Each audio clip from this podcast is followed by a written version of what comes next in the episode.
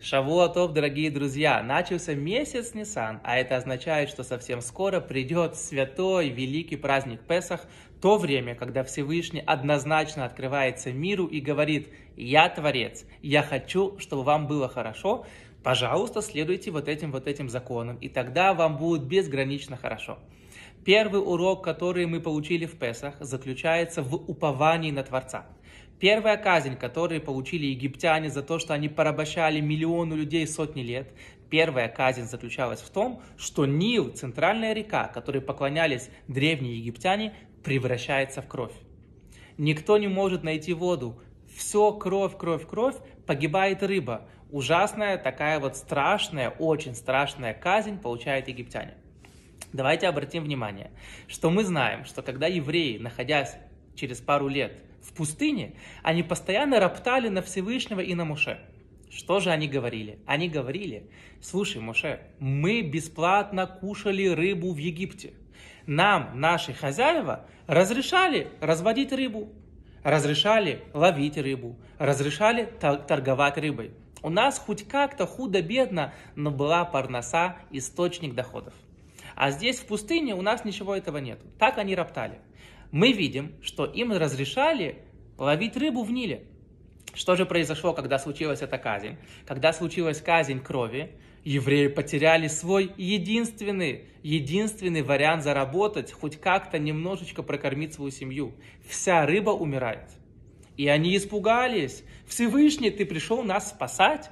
Что же ты натворил? Ты ударил в наше вот экономическое наше сердце.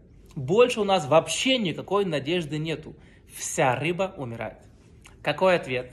Почему евреи поспешили расстраиваться? Потому что мы знаем, что Бог сделал удивительное чудо. Что когда египетский каратель-садист хотел пить воду, ему необходимо было прийти к своему рабу и сказать, дорогой раб еврей, ты знаешь, вот вся вода кровь, только в твоих руках кровь превращается в воду. Вот тебе денежка, пожалуйста, зачерпни мне кувшин с водой, и тогда эта вода будет вода, а она не будет кровью. Это Всевышний сделал, чтобы евреи привыкали, что они больше не рабы. Твой хозяин-садист просит у тебя за деньги воду, чтобы ты все уже, забудь, что ты раб, мы идем получать Тору.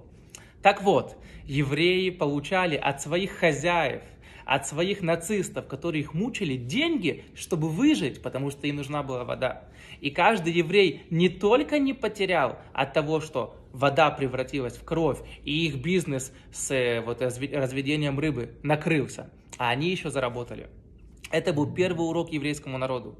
Не спешите расстраиваться, когда все, вот их единственный бизнес, несчастные замученные рабы, у них есть доступ к воде ловить рыбу.